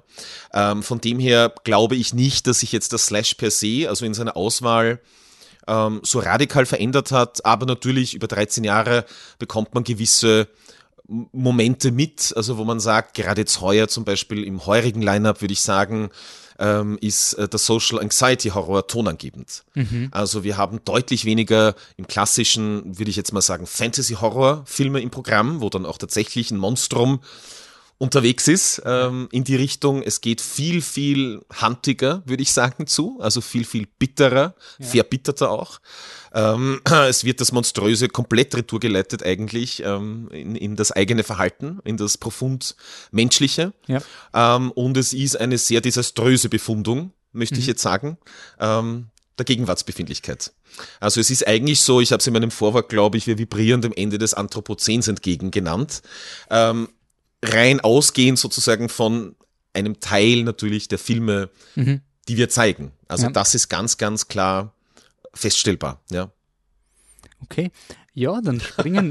Mit diesen guten Good Vibes. wir, wir haben dann noch im letzten Film noch viele Good Vibes für euch. ich muss mal wirklich sagen, deswegen habe ich auch so, war ich auch so froh, dass auch äh, mit dir eine Person gibt, die bereit ist, einen Podcast über eine Chucky-Serie überhaupt mal zu stemmen, weil es war auch im Team bei mir nicht so leicht, die, die Motivation zu finden. Ähm, ich würde die Serie auch ein bisschen aus, ähm, ähm, also was Positives im, empfehlen im Sinne von, dass die, dass die sagt, ja, die Welt ist scheiße, aber es ist nicht alles so schlimm. Mhm. Also quasi etwas, wir haben es schon angesprochen, also wir gehen jetzt ein bisschen weg, also wir haben es auch im Sleepaway Camp, wir haben auch das Mobbing ist ein Thema und Chucky ist eben nicht nur ein, ein queer Coming-of-Rage-Drama, wie die Tagline ist, sondern ähm, auch ein Bullying Drama. Ja. Es wird auch in der ersten Folge dezidiert gesagt, Bully is, Bullying is a crime. Und ähm, das, also ein, es wird, glaube ich, von dem Devon-Charakter gemacht, ja. gesagt, der den, diesen Murder-Mystery-Podcast macht. Und was ich sehr interessant gefunden habe, auch gegen Ende der Serie geht es auch wirklich sehr viel darum, ähm, die, die Kernmessage von der Serie ist auch ein bisschen, dass man, was diese ganzen True Crime Horror Podcasts oftmals Gefahr laufen, ist, den Täter zu stilisieren. Mhm. Und die Opfer im Grunde sind nur da für die Geschichte des Täters, mhm. was sie gerade bei einer Horror-Ikone wie Chucky, es ist natürlich auf eine Art wahr, weil ob der Andy Buckley aus Film 1 lebt, ist uns nicht so wichtig für Chucky Season 2 wie Chucky. Das ist, also es ich, ist halt so. Genau. Aber gleichzeitig macht's das, weiß die Serie das und gleichzeitig ist es auch ein bisschen ein Punkt, dass der Serie trotzdem trotzdem um die Figuren geht und ihrer, ihrem Drama äh, miteinander. Und ich finde, da merkt man total, dass der Menzini da auch selber viele Sachen reingebracht hat. Also wie er Erfahrungen gemacht hat. Es gibt auch dann eine, eine Kussszene mit zwischen dem Jake und dem Devon, wo er persönlich gesagt hat, er, er hat sich gewünscht, dass sein erster Kuss so gewesen wäre. Und das macht die Serie natürlich, finde ich, deutlich stärker als halt ein Run-of-the-Mill-Slasher, mhm. weil es halt irgendwie man spürt, dass da eine Person was zu sagen hat. Mhm. Und ich finde es sehr positiv, dass auch von der, von der Entwicklungsgeschichte, dass eine Person da mit diesem Schlock-Horror immer weiter gemacht hat und in meinen Augen sich immer weiter verbessert hat. Also einfach so ja. immer was Neues gemacht hat und nie quasi, ja, das, das ist die Brand, mit der verkaufe ich mich, klar. Aber ich mache eigentlich, ich, ich finde, das ist ein, ein, ein super motivierendes Beispiel für, wie man mit schlechten Karten trotzdem so viel rausholen kann. Mhm. Weil dieser Mensch macht den ersten Chucky-Film, sein Drehbuch wird zerfetzt, da wird nichts von dem übernommen, was er drin gehabt hat und er bleibt einfach so lange dabei, bis er endlich das machen kann, was er im ersten Film schon machen wollte, nämlich diese Aggression von den Teenagern, die durch diese Killerpuppe verstärkt wird. Also wenn man sich das originale Drehbuch von Chucky liest, dann war es wirklich so dieses, immer wenn der Andy schlafen geht, wacht die Puppe auf und die Puppe ist quasi sein böses Etwas, die sich quasi, der Babysitter sagt, Andy, geh schlafen, er will aber nicht schlafen, dann geht er schlafen, die Puppe steht auf, bringt den Babysitter um. Und es wurde alles ein bisschen entkräftet in den Originalen und jetzt macht er das alles. Und ich finde das mhm. von der Arbeitsweise extrem motivierend, dass jemand einfach sagt, jetzt ich komme irgendwann an diesen Punkt und ich bin nicht bitter, dass mir das in den 80ern verwehrt wurde, sondern ich werde das so lange probieren. Er hat es mit, mit Seed of Chucky probiert und so weiter und so fort, bis es endlich funktioniert hat. Und ich finde spannend, dass er diesen Bullying-Aspekt da jetzt so stark eingearbeitet hat, weil es halt leider oft Hand in Hand mit diesen Sachen geht. Man ist anders, man wird halt einfach gebullied von den, von den Teenagern, die halt die Prom Queen oder sowas sind. Mhm. Und ich finde es bei Chucky sehr spannend, dass es ein bisschen auf Harry, Ron und Hermione ist, also das Harry Potter versus The Killer Doll, könnte man sagen. Nur halt die Hermine ist halt ein, quasi am Anfang eine Cheerleaderin. Mhm. Also quasi, aber am Ende sind sie dann trotzdem Freunde ja, auf eine ja. Art. Ähm, Spoiler, aber das ist in der ersten Folge. Also wer in der ersten Folge glaubt, der Jake bringt die Cheerleaderin um, also das ist schon quasi klar, dass die Serie meint, man soll nicht ein Monster werden. Aber ein anderer Film, der sich auch mit diesem Thema beschäftigt und vielleicht andere Lösungsvorschläge bietet wie Chucky, ist Piggy. Spanischer ja. Horrorfilm Regiedebüt von, äh, also Langfilm-Regiedebüt von äh, Carlotta Pereda und es ist die Langfilmadaption des gleichnamigen Kurzfilms. Genau, genau. Ähm, kannst du Piggy kurz vorstellen? Ja, ich kann äh, Piggy kurz umreißen. Piggy ist, möchte man sagen, der Entwicklungsroman und gleichzeitig die Leidensgeschichte, eine Education sentimental ähm, einer, einer beleibten ähm, Teenagerin mhm. ähm, in Spanien, die verbringt den Sommer in einem Kaff, wo es wahnsinnig heiß ist, wo es wahnsinnig schrecklich ist. Extremadura. In Extremadura. Und ich habe mir gedacht, was ist denn das für ein fauler Name für eine fiktive spanische Ortschaft? Die Region gibt es wirklich. Sie gibt es wirklich. Sie ist extrem hart. Sie ist extrem hart, äh, sehr ländlich. Ähm, sie ähm, sozusagen lebt bei ihrer Fleischerfamilie, einer Metzgersfamilie, muss dort auch aushelfen. Und natürlich gibt es dort auch andere Jugendliche, ähm, Instagram-taugliche Jugendliche sozusagen, die halt mit ihrem Roller äh, Moped und so weiter unterwegs sind und halt das tun, was man aus diversen spanischen Sommerkomödien kennt, halt den Sommer irgendwie zu verbringen und zu tanzen und gut dabei auszusehen. Ähm, und unsere Hauptfigur ähm, fällt da raus, einerseits aufgrund äh, ihrer Körperform, aber sie ist auch ansonsten sehr zurückgezogen, sehr schüchtern, in ihrer eigenen Welt lebend und hat schon sehr, sehr viele, sehr drastische Bullying-Erfahrungen hinter sich. Man merkt auch, sie versucht sozusagen allem aus dem Weg zu gehen. Sie geht schwimmen zu einer Zeit, wo niemand anderer dort ist, um nur ja nicht gesehen zu werden. Ist dann wahnsinnig glücklich, wenn sie dort sozusagen ein paar Züge schwimmen kann. Und äh, das ist auch einer der wesentlichen Plotpoints des Films, ähm, weil dort kommt es dann zu einem weiteren Bullying. Moment mhm. sozusagen, einem sehr drastischen Bullying-Moment, äh, wo sie ihre ganze Kleidung verliert sozusagen oder wo, die, wo ihre Kleidung mehr oder weniger geklaut wird mhm. von den anderen. Das heißt, sie ist dann in der dramatischen Situation, dass sie halbnackt mehr oder weniger den Weg nach Hause antreten muss. Mhm. Und äh, auf diesem Nachhauseweg, der führt eben auch über so kleine Landstraßen, abgelegene Straßen, wird sie dann Zeugin von etwas, ähm, nämlich wie einige dieser Mädchen, die sie quasi schikaniert haben die ganze Zeit, ähm, in einen Kastenwagen, kann man sagen. Van, so ein in typischer, Creepy Van, genau. typischer in einen Creepy Van, ja. Also den, ich stelle mir immer vor, dass, da gibt es quasi einen, einen Handels, einen, einen, einen, Store, der verkauft nur diese Creepy Van für Creepy People. Ja, und ja. das ist genau so einer. Also ja, ja. Sozusagen verladen werden. Also die werden entführt äh, von einem Mann, ähm, der ganz eindeutig ein, ein, ein Serienmörder ist.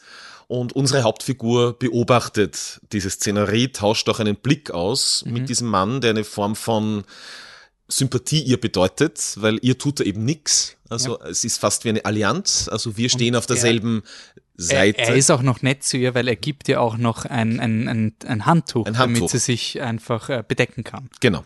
Genau. Und mhm. insofern, genau, gibt es da eine Form von, von, von Kommunikation zwischen mhm. diesen beiden Figuren. Und äh, man weiß in dem Moment gar nicht, natürlich ist unsere Figur, unsere Hauptfigur erschüttert aufgrund dessen, ähm, auch erschrocken natürlich, aber auf der anderen Seite bedeutet es natürlich für ihr Leben, für ihren Alltag dort eine enorme Entlastung. Also das muss jetzt nicht mal so weit gehen, dass man sagt, hurra, Rache, sondern es sind irgendwie diese drei Bitches Ein Problem hat aufgehört. Genau. Und sozusagen, es wird deutlich, mein Alltag wird deutlich entspannter werden und deutlich weniger schmerzhaft werden. Für mich. Ja. Und äh, insofern behält sie diese Beobachtung, ich sage jetzt mal einstweilen, für ähm, auch für sich. Und ja. das ist natürlich für eine Hauptfigur eine Identifikationsfigur, eine sehr mutige Entscheidung ja. und eine ziemliche Steilvorlage grundsätzlich. Ja. Wie ist es dir damit gegangen, Wolfi?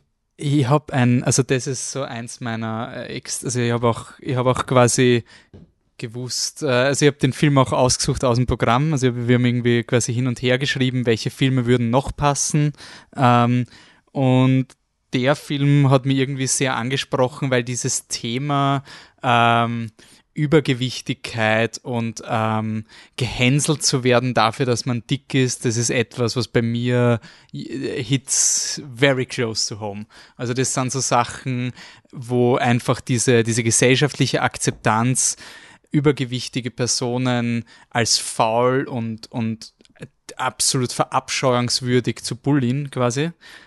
Das ist in Filmen, in jeder Comedy macht mich das fertig wann eine Person aufgrund ihrer Fettheit lustig ist. Mhm. Und ich habe mir gedacht, okay, wenn das die Beschreibung vom Film ist, dann ist er jetzt, da musste er irgendwas damit machen und das hat er auch gemacht. Und der Film ist so arg, also abgesehen von, das ist wirklich von, der ist definitiv nicht auf der Hasenfuß. Nein, Schiene. der ist nicht also, drauf. Nein. Das, das also wenn ich den draufgeschrieben hätte, dann, dann wäre ich wirklich bad to the bone. Und ich würde das auch für die Leute, die den Podcast hören und überlegen jetzt quasi, ähm, ich würde eher eben, also die Nightmare on Elm Street und Sleep- Sleepaway Camp kann man auch schauen, wenn man, also man muss ein bisschen bereit sein für Horror, ist ein bisschen arg, aber es ist trotzdem ein bisschen safe, weil es alt ist und 80er. ja, also Und der Film ist so modern und arg, vor allem am Schluss. Aber auch die Psychologie, die da passiert und was mir so fertig macht, ist, also dieses, sie, es gibt dann so eine, eine weirde Liebesbeziehung Mhm. zwischen ihr und diesem Entführer, die auf so einer extrem creepy, unausgesprochenen Ebene ist einfach. Also durch die Taten, die er macht und halt auch so Sachen wie das, sie, also dieses Frustessen schafft dieser Film so herzzerreißend zu fangen, dieses, diese Glücklichkeit, das zu machen, was dich eigentlich zu, also was du hast. Und trotzdem gibt es diesen Moment, wo sie mit ihr ihre Box öffnet und da gibt es irgendwelche Süßigkeiten, die sie sich hineinstopft und nicht, nicht genießt. Sie stopft es hinein und ist so glücklich.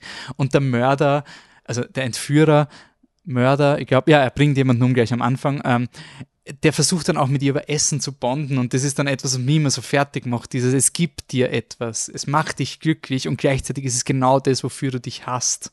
ja, Und Ja. du bondest über das Essen mit dem Mörder, weil er ihr so, er ist nett, er gibt ihr den, er gibt ihr den, den Twinkie oder was auch immer die spanische Version eines Twinkies ist und ist damit nett zu ihr.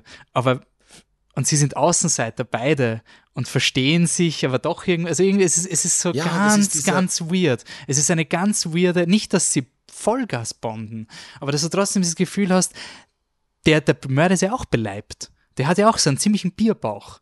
Und der versteht wahrscheinlich ihr Bedürfnis, also diese Szenen, wo er ihr diese Süßigkeiten ans, ans Fenster legt und so, die halt das alles immer schlimmer machen und du gleichzeitig weißt, das hat Stephen King in seiner Buchversion von It so gut eingefangen, diesen Teufelskreis von der Person, die nett sein will zu dir und dadurch alles schlimmer macht. Und gleichzeitig ist die Mutter, die versucht, die Tochter ihm zum Abnehmen zu bringen, die macht es auf die ganz falsche Art. Die macht nur Fettshaming. Kein Vertrauen in die Tochter, sondern einfach, du bist fett, die nennen dich Piggy, wupp, da ist der Salat. Also es wird auch nie funktionieren. Also du weißt ganz genau, diese Hauptdarstellerin, das einzige Glück ist wirklich dieser gestörte Serienmörder. Und das ist verdammt traurig. richtig. Also genau. das ist also so auf das, auf diese Conclusio, finde ich, läuft der Film hinaus, auf einer Ebene zumindest hinaus, ja. Ja. Es ist auch eben diese Nettigkeiten, ja, aber es ist auch dieser erste Ja. Blick. Es ist dieses erste gesehen werden, wie diese Entführung dieser Mädchen passiert. Er, er, er Und- sieht nicht die Schönen, ja, er schaut sie an. er schaut sie an und er schaut sie mit einer gewissen Empathie an. Ja. Und in ihrem Ausdruck, im Ausdruck der Schauspielerin, merkt man, das ist jetzt vielleicht so gerade das erste Mal oder das erste Mal seit langem, dass sie das Gefühl hat, es sieht mich ein Mensch Mhm. ohne Wertung und ohne Verachtung Ja. und ohne andere Dinge. Und Ja. das ist so hart. Und das Also ist der das- Punkt des Films. Und leider muss man dazu sagen, es ist natürlich eine Zuspitzung, ganz klar, Ja. aber so ganz weit weg davon, ne? Also, Ich glaube auch, also es, es, sind, es ist auch das Bullying ganz extrem, aber ich, also ich habe sowas Gott sei Dank nie selber erlebt und kenne wen, also so ganz, also diese, diese, wo sie im, im Wasser ist und dann wird sie mit dem Netz quasi untergetunkt und sowas. Es ist trotzdem nicht so weit hergeholt. Also das ist quasi diese Bullying-Rituale, die gesellschaftlich auch, also in Spanien weiß ich nicht, aber zum Beispiel in der, in der amerikanischen Kultur hat man auch sehr gern diese Pledges, Ja. diese ähm, du willst. Genau, du willst quasi in die, in die Bruderschaft, Schwesterschaft aufgenommen werden, dann musst du total gestörten Scheiß machen. Bei uns heißt halt Burschenschaft, ist Gott sei Dank weniger gesellschaftlich akzeptiert als in Amerika. Also Ja. diese Unikultur in Amerika ist ja ganz extrem. Und deswegen sind so Szenen, wie dieser Film sie zeigt, vor dem dritten Akt, ähm, glaube ich, nicht so weit aus der Realität Mhm. entfernt. Vielleicht überspitzt ja, aber nicht viel. ja, Und vielleicht überspitzt in dem Sinn, dass es innerhalb von fünf Minuten viermal passiert. Aber dass diese Person innerhalb von einer Woche das alles erlebt, hätte ich jetzt als nicht so unwahrscheinlich erachtet. genau. Ich auch nicht. Und ja. ich finde es so cool, dass dieser Film sie als Figur trotzdem nicht, eben wie du es gemeint hast, und auch die Parallele zu Chucky, dass unsere ProtagonistInnen auch gerne fractured Personalities sein können. Also, und Chucky ist das sehr viel, sehr viel versöhnlicher. Also ich finde, bei der Chucky-Serie spürst du, dass der Autor da irgendwie wirklich das Ziel hat, etwas Versöhnliches in dieser schrecklichen Umgebung zu machen, während dieser Film, und das ist für mich auch ein bisschen soll nicht abwertend klingen, aber das ist ganz typisch für so Debütfilme, wo man einfach mal so ganz roh reingeht mhm. und so noch gar nicht will, sich gar nicht was das, versöhnen möchte. Genau, das, ist, das ist nicht so schlimm und, und ich habe das gemeinsam, äh, ich habe den Film gemeinsam mit Patrick vom Team geschaut und wir waren beide so ein, du weißt bis zum Schluss nicht, bringt jetzt alle Leute um und, und hat sie eine Liebesbeziehung mit dem Mörder oder nicht. Also der Film kann einfach noch in beides gehen, weil ja. einfach diese, und bei beiden, in beiden Versionen wäre ich unzufrieden gewesen. Also hätte das Full-on Saw-Ende gehabt, wäre ich unzufrieden gewesen und hätte mir das Chucky-Ende gegeben von der Serie, wäre ich auch immer gedacht, na, das passt nicht für, für diese rohe Art von Filmsprache. Mhm. Also das ist ein, der ist eher Sleepaway Camp mhm. in seiner, Hartheit oder in seiner Argheit quasi und, und jetzt mal voll Rundumschlag und gib schon, aber es heißt nicht, dass er nicht diffizil ist. Also ich finde, der Film hat in mir extrem viel ausgelöst. Ich war wirklich, ich hätte nicht gehabt, dass ich so begeistert bin bei dem Film. Also ich war wirklich das so. Das freut mich.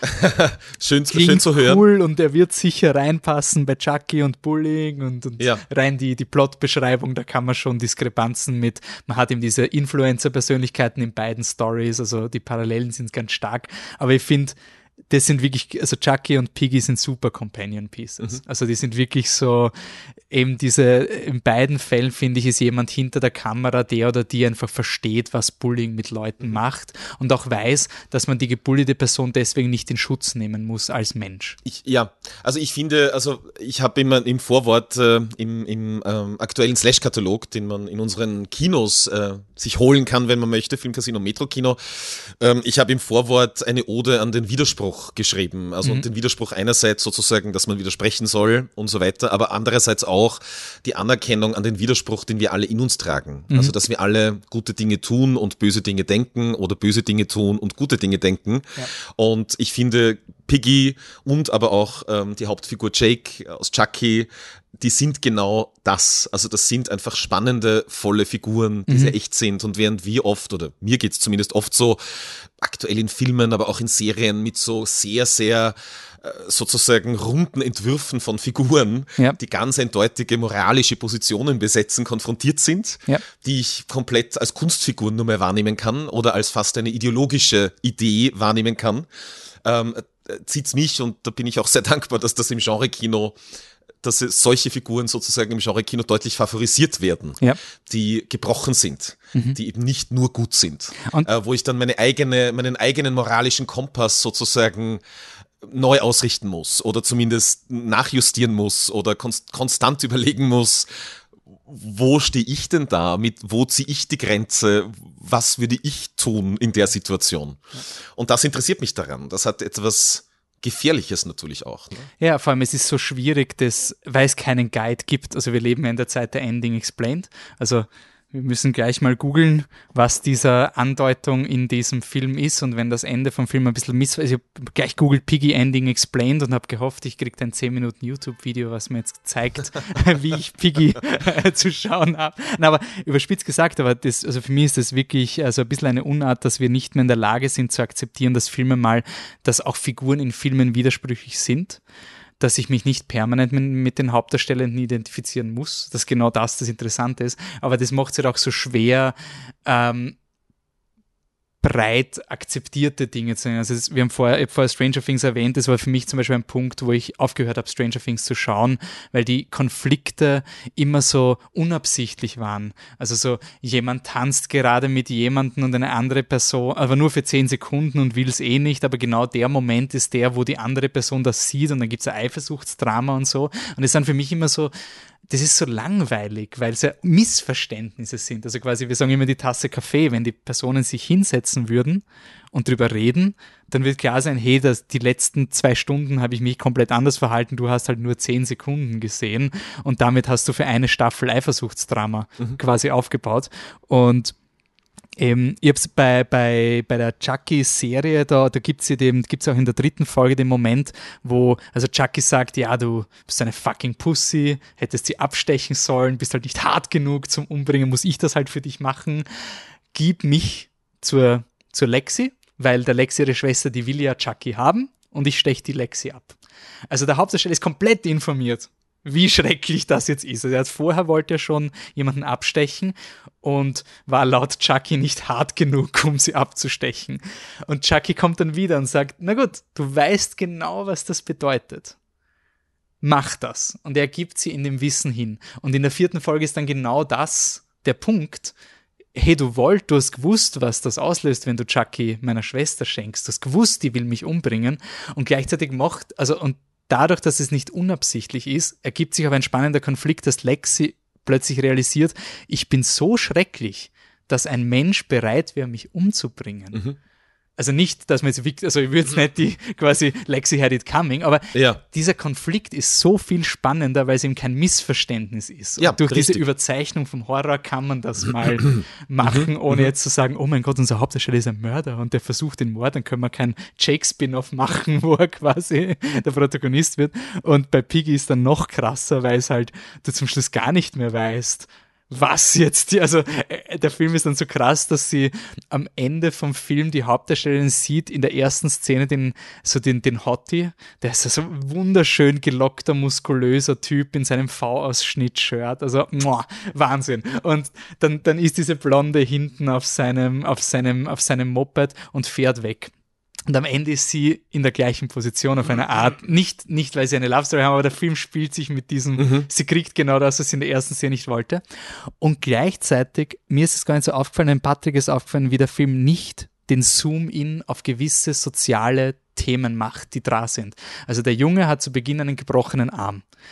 Dann wird der Junge beschuldigt, involviert zu sein im Verschwinden dieser Mädchen und man sieht eine Szene mit dem Vater von dem Jungen im Auto und der Junge hat ein blaues Auge. Und das, die Kamera zoomt nicht rein. Mhm. Aber wenn du das siehst, dann fängst du darüber nachzudenken, warum hatten der einen gebrochenen Arm? Mhm. Und das ist lustigerweise bei Chucky gibt es auch die Szene, wo, wo Chucky Jake schlägt oder wo der Vater ja. Jake schlägt ja. in der ersten. Also diese, dieses nicht nur Bullying, sondern auch häusliche Gewalt mhm. und diese, wie Jake dann trotzdem mit diesem Täter weitermacht. Mhm. Also wie er da trotzdem in dieser Spirale ist und am Schulhof sagt, na, ich bin gefallen oder mhm. sonst irgendwas. Das sind so, so ganz arge Sachen, die so nebenbei. Naja, was da passieren. schon, finde ich, auch sehr, sehr wesentlich ist und was fast ein bisschen anachronistisch anmutet in unserer Zeit, ist, dass sich diese beiden Arbeiten komplett gegen ähm, sozusagen das geschlossene Opfernarrativ stellen.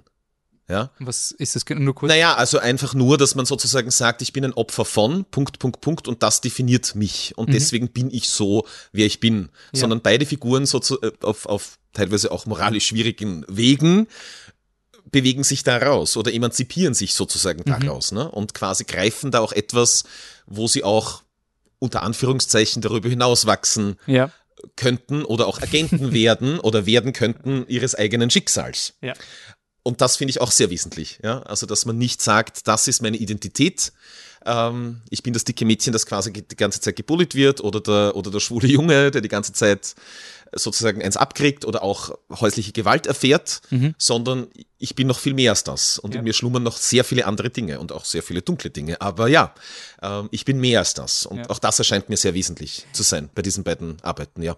Besonders auch bei Piggy, weil man wirklich viel von ihrer Familie auch sieht und, und einfach, der Film hat so durch ganz kleine Szenen gibt dir einfach ein volles Gefühl, also wenn der Junge, der, der Bruder aufs Klo geht und dann schreit, es gibt kein Klopapier oder sowas, und du erfährst so urviel über die Familienkonstellation, so in ja. einer ganz kleinen Szene, die eigentlich auch ein Gag ist, aber es, es macht es halt irgendwie haptischer. Aber wie gesagt, der Schluss, bisschen hardcore. Also es hat mich an meine Saw-Zeiten erinnert, vor allem durch die Schweine und durch diese Schlachthausfabrik. Mhm. Das ja, war ja, eine, ja, eine Symbolik, der sich Saw auch sehr bedient. Und das ist schon geil, wenn ein Film sich Piggy nennt und natürlich ist alles visuell ausgerichtet auf Schwein. Also dass sie, dass der Film das dann das habe ich, da, da habe ich gewusst, der Film funktioniert, wenn sie am Ende des Films wie ein Ferkel durch diesen, diesen Korridor klettern muss auf der Flucht vom Mörder. Ja. Aber das ist dann gar nicht mehr so der Punkt visuell. Es ist einfach nur so ein Oh shit, the dramatic irony. Mhm. Aber in jedem anderen Film, wo sie wirklich nur eine Karikatur wäre, wäre das quasi der Punkt. Und wie, ich würde im Film sehen, denke mal, wollt ihr mir da jetzt sagen, es ist gut, dass sie ein Schwein ist? Mhm. Also so, das könnte man so falsch machen, wenn man den total, Fokus total, drauf legt. Ja.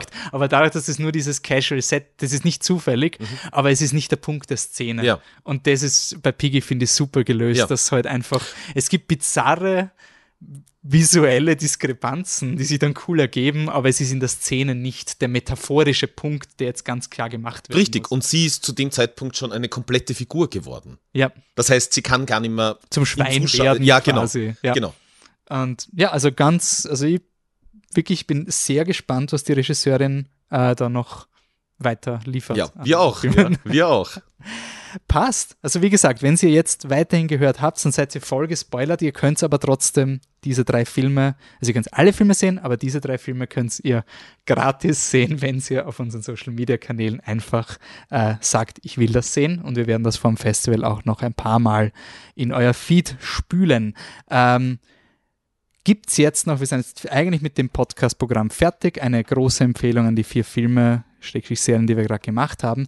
Jetzt wäre es noch an der Zeit, Dinge rauszuwerfen, so, wo du vielleicht noch so lose Verbindungen zum Haupt, zu den Themen, die vielleicht auch am Slash laufen könnten. Also es gibt so zwei, drei Sachen, wo du sagst, das diskutieren wir jetzt nicht mehr im Detail, aber hey, der Aspekt, wenn ihr beim Festival den Film schauen wollt, das könnte man noch machen.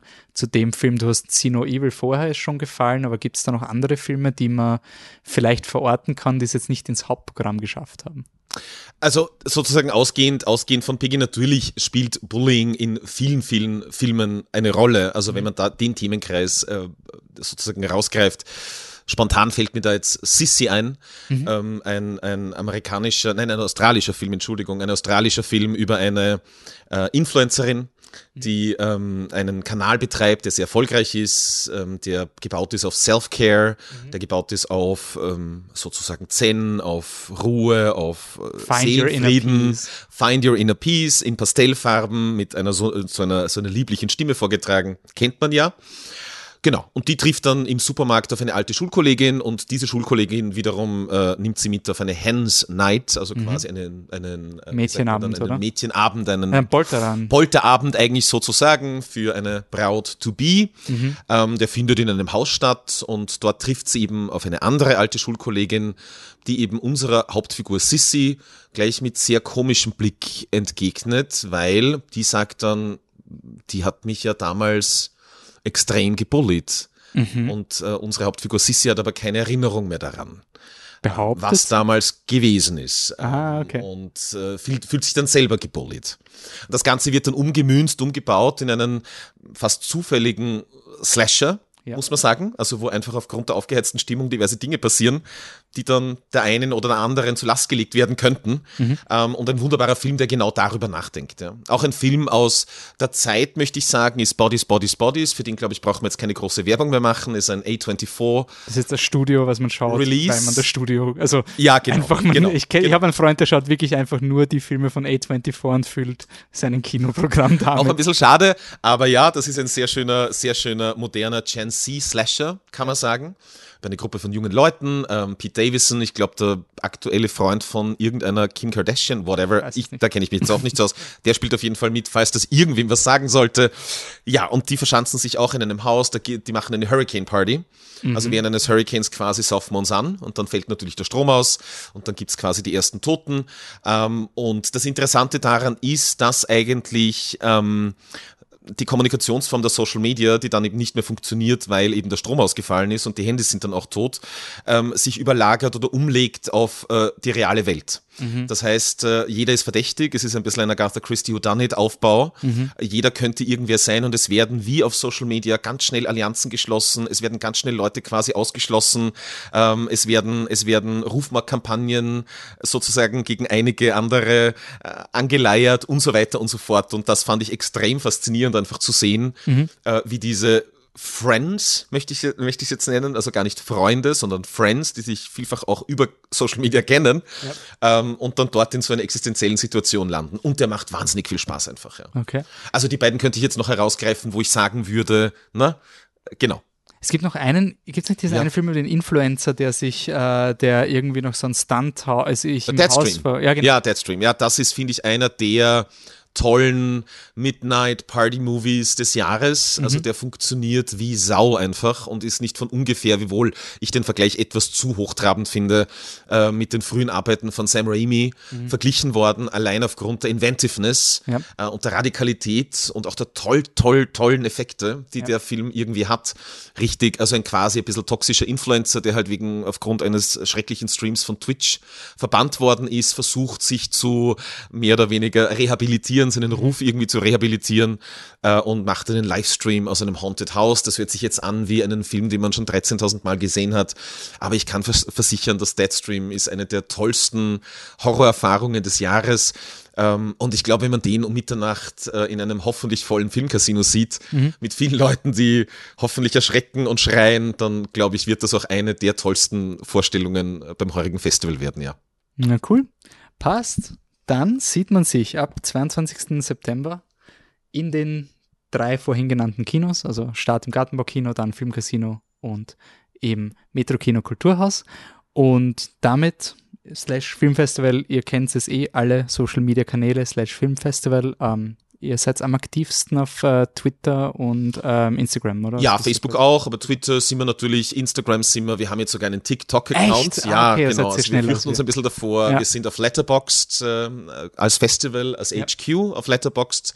Da kann man auch alle, so, also, also auch unser Archiv, also man, da kann man sich anschauen sozusagen, was wir seit 2010 alles gezeigt haben am Festival. Aber ratet ihr einfach alle Filme 10 von 10, weil ihr gezeigt habt? wir raten gar nicht, wir raten gar nicht. Das ist eine neue Funktion von Letterboxd sozusagen, wo man als Filmfestival oder kulturelle Institution okay, eine Seite sozusagen kann. anlegen kann und da können uns Leute folgen und sozusagen auch so ähm, am Laufenden bleiben ah, ja, und cool. mit uns in Kontakt treten. Genau. Das macht Letterboxd um einiges interessanter. Na cool, passt. Dann sieht man sich im Kino. Danke, dass du da warst. Ja, vielen Danke, Dank für die Einladung. Dass Slash bereit ist, über Chucky zu reden. Ja, sehr, sehr gerne und immer wieder. Wir sehen uns dann im Kino. Ciao. Ciao. Genau, wir freuen uns irrsinnig aufs 13. Slash Filmfestival und jetzt gibt es noch ein kurzes Update auf unser kommendes Podcast-Programm. Nach dem Slash stürzen wir uns in den Oktober und ihr wisst, Oktober ist Halloween. Halloween hat immer einen ganz wichtigen Platz in unserem Flip the Truck Podcast gehabt und dieses Jahr gibt es eine Horror-Filmklassiker-Retrospektive mit dem österreichischen Filmmuseum. Und wenn ihr geglaubt habt, dieser Podcast ist der letzte Podcast, der sich um Chucky dreht, muss ich euch enttäuschen. Auch im nächsten Podcast ist die Killerpuppe wieder vertreten. Wir diskutieren über Chucky und seine Braut, Bride of Chucky, und diskutieren in diesem Kontext drei Filme, nämlich The Bride with White Hair, The Bride of Frankenstein und Exorcist 3. Wie diese Filme zusammenhängen, also drei haben zumindest mal Bride im Titel, aber da gibt es noch andere Parallelen und wir freuen uns, das gemeinsam im Filmmuseum zu erkunden. Unser Flip the Truck Vierergespann ist dann im November wieder vor den Mikros. Wir haben uns interessanterweise auf einen Film geeinigt, der im Sommer in den Kinos gelaufen ist und eigentlich wollen wir noch immer über diesen Film reden und hätten das vielleicht auch gar nicht vermutet, wie wir unsere Anfangsjahresplanung gemacht haben. Am Programm im November steht Elvis ja, wir sind auch überrascht, aber es war der Film, wo wir eigentlich enthusiastisch waren und gesagt haben, na, der Film bietet genug und wir werden wieder drei weitere Filme finden, die Elvis kontrastieren. Unser Programm ist also quasi mal bis November da. Man sieht sich hoffentlich in den Kinos und es wird dann auch um die Festivalzeit herum auch ein paar soziale Events geben, äh, beispielsweise den die Biennale Nachbesprechung wird dann auch anstehen. Da werden wir ähm, wahrscheinlich Events machen und wenn ihr da unbedingt up-to-date bleiben wollt, um herauszufinden, hey, wann äh, gibt's die Nachbesprechungen, wann können wir uns treffen, wann können wir gemeinsam über Filme plaudern, dann lege ich euch ans Herz, geht's auf unsere Website und ähm, tragt euch einfach in den Newsletter von uns ein, den ihr auf der Website findet. Und auch bei dieser Podcast-Episode sollte ein Link zum Newsletter sein, dann solltet ihr diese Updates definitiv nicht verpassen. Jetzt aber ab ins Kino, viel Spaß am Slash Film Festival und ich hoffe, man sieht sich in den Kinosälen im Filmcasino Metro Kino Kulturhaus bei diesem extrem coolen Festival. Bis dann, danke fürs Zuhören, danke, dass ihr diese Folge bis zum Ende gehört habt und bis zum nächsten Mal. Ciao.